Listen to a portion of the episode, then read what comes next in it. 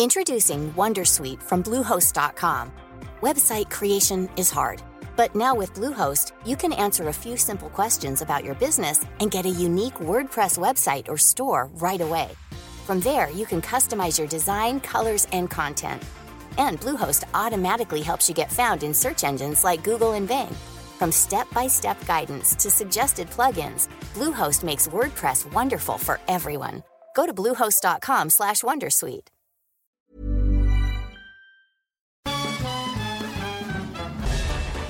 Farándula 021 es un podcast de cultura pop, donde analizaremos sin piedad series, películas, programas, música, moda, tendencias, libros, redes sociales y hasta figurosas e inventadas. Cada jueves un nuevo episodio, con Horacio Villalobos, Pilar Bolívar, Mauricio Valle, Maniwis, La Supermana, Alejandro Broff, Jeremy Cruz y Mario Lafontaine. Farándula 021, un podcast con periodistas, psiquiatras y vestidas. Te lo cuento. Tu dosis diaria de noticias. Es jueves 11 de julio y aquí en Te lo cuento te vamos a dar tu dosis diaria de noticias para que empieces tu día muy bien informado. Tirando la toalla. Luego de mucha presión, Kim Darroch, el embajador del Reino Unido en Washington, renunció. Por si no te habías enterado, esta semana se filtraron los correos diplomáticos del embajador británico en Estados Unidos y fue todo un escándalo. ¿Por? En ellos, Darroch criticaba a Donald Trump diciendo que tiene un gobierno muy dividido, inepto y disfuncional. Como te puedes imaginar fue algo súper grave, pues además de que la filtración de documentos privados significó una amenaza de seguridad, al presidente estadounidense no le parecieron nada chistosos los comentarios. Como resultado, el martes Trump publicó varios tweets en los que criticó al embajador y de paso dijo que Theresa May había manejado muy torpemente las negociaciones del Brexit. Y entonces ayer Darroch presentó su renuncia a la oficina diplomática y dijo que la situación actual hacía imposible que continuara haciendo su trabajo como hubiera querido. Los británicos no están muy felices con la noticia y May dijo que es lamentable que el embajador se vea obligado a renunciar a su puesto. Amigos poderosos. El caso que se abrió en contra de Juan Collado está llegando hasta las más altas esferas del poder, pues ayer salieron por ahí los nombres de Enrique Peña Nieto y Carlos Salinas de Gortari. ¿Quieres que te lo expliquemos más lento? Ok, acuérdate que el martes la Fiscalía General de la República detuvo al abogado Collado y abrió un caso en su contra y de otras cuatro personas por delincuencia organizada y lavado de dinero. La sorpresa es que ayer salió a la luz que Sergio Hugo Bustamante, el principal denunciante del caso, declaró que Carlos Salinas de Gortari y Enrique Peña Nieto son los supuestos dueños de Libertad Servicios Financieros, la empresa de Juan Collado que está metida en operaciones irregulares. Además de los expresidentes, Francisco Domínguez Servién, el gobernador de Querétaro y Mauricio Curi, senador del mismo estado, están detrás de la empresa de Collado. ¿Y a todo esto qué hace esa empresa? Es una institución que, aprovechando supuestas fallas en las leyes para las empresas financieras, hace actividades ilegales como blanqueo o lavado de dinero unos jefes verdaderamente imposibles. France Telecom está metido en un problemón, pues varios de sus empleados están siendo acusados de acosar a los trabajadores. Para entender lo que está pasando con la compañía telefónica nacional y ahora una de las empresas privadas más grandes de Francia, hay que regresar un poco en el tiempo.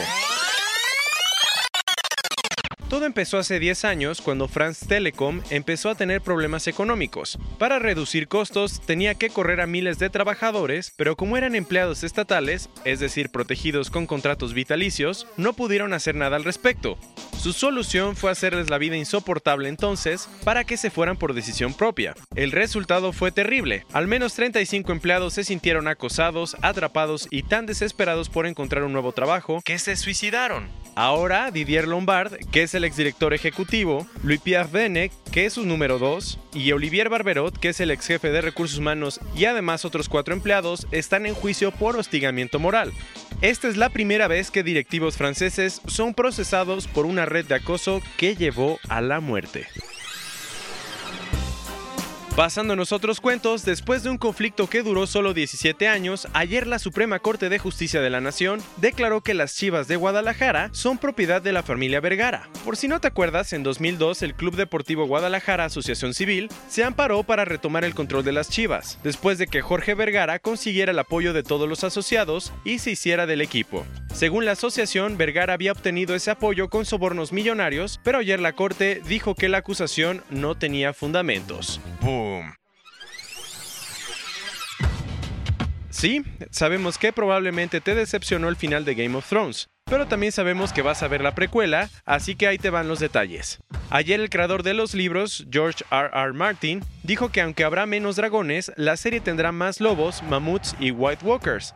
La precuela se está grabando en el norte de Irlanda y la historia se desarrolla miles de años antes de entrar a la que ya conoces. ¿A quién vamos a extrañar entonces?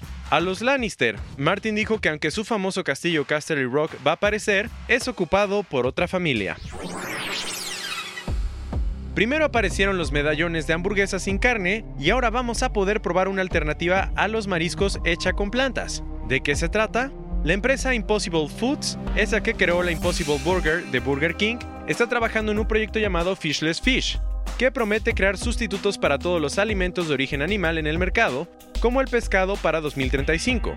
Aunque todavía no se sabe si el plan va a ser un éxito científica y económicamente, parece ser una buena alternativa para los vegetarianos.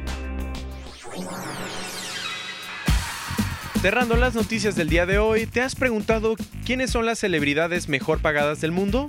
Este 2019, Taylor Swift está hasta arriba de la lista, pues tuvo ganancias de 185 millones de dólares, según la revista Forbes. ¡Wow! A la cantante de 29 años le sigue Kylie Jenner en segundo lugar y Kanye West en tercero. Para que te des una idea de lo top que es la lista, las 100 superestrellas que la conforman acumularon 6.300 millones de dólares en los últimos 12 meses. Y sí, en el conteo hay un mexicano, el mismísimo Canelo Álvarez, quien quedó en el décimo lugar. Esta fue tu dosis diaria de noticias con Te lo cuento. Yo soy Diego Estebanés, no olvides darle clic y escucharnos mañana.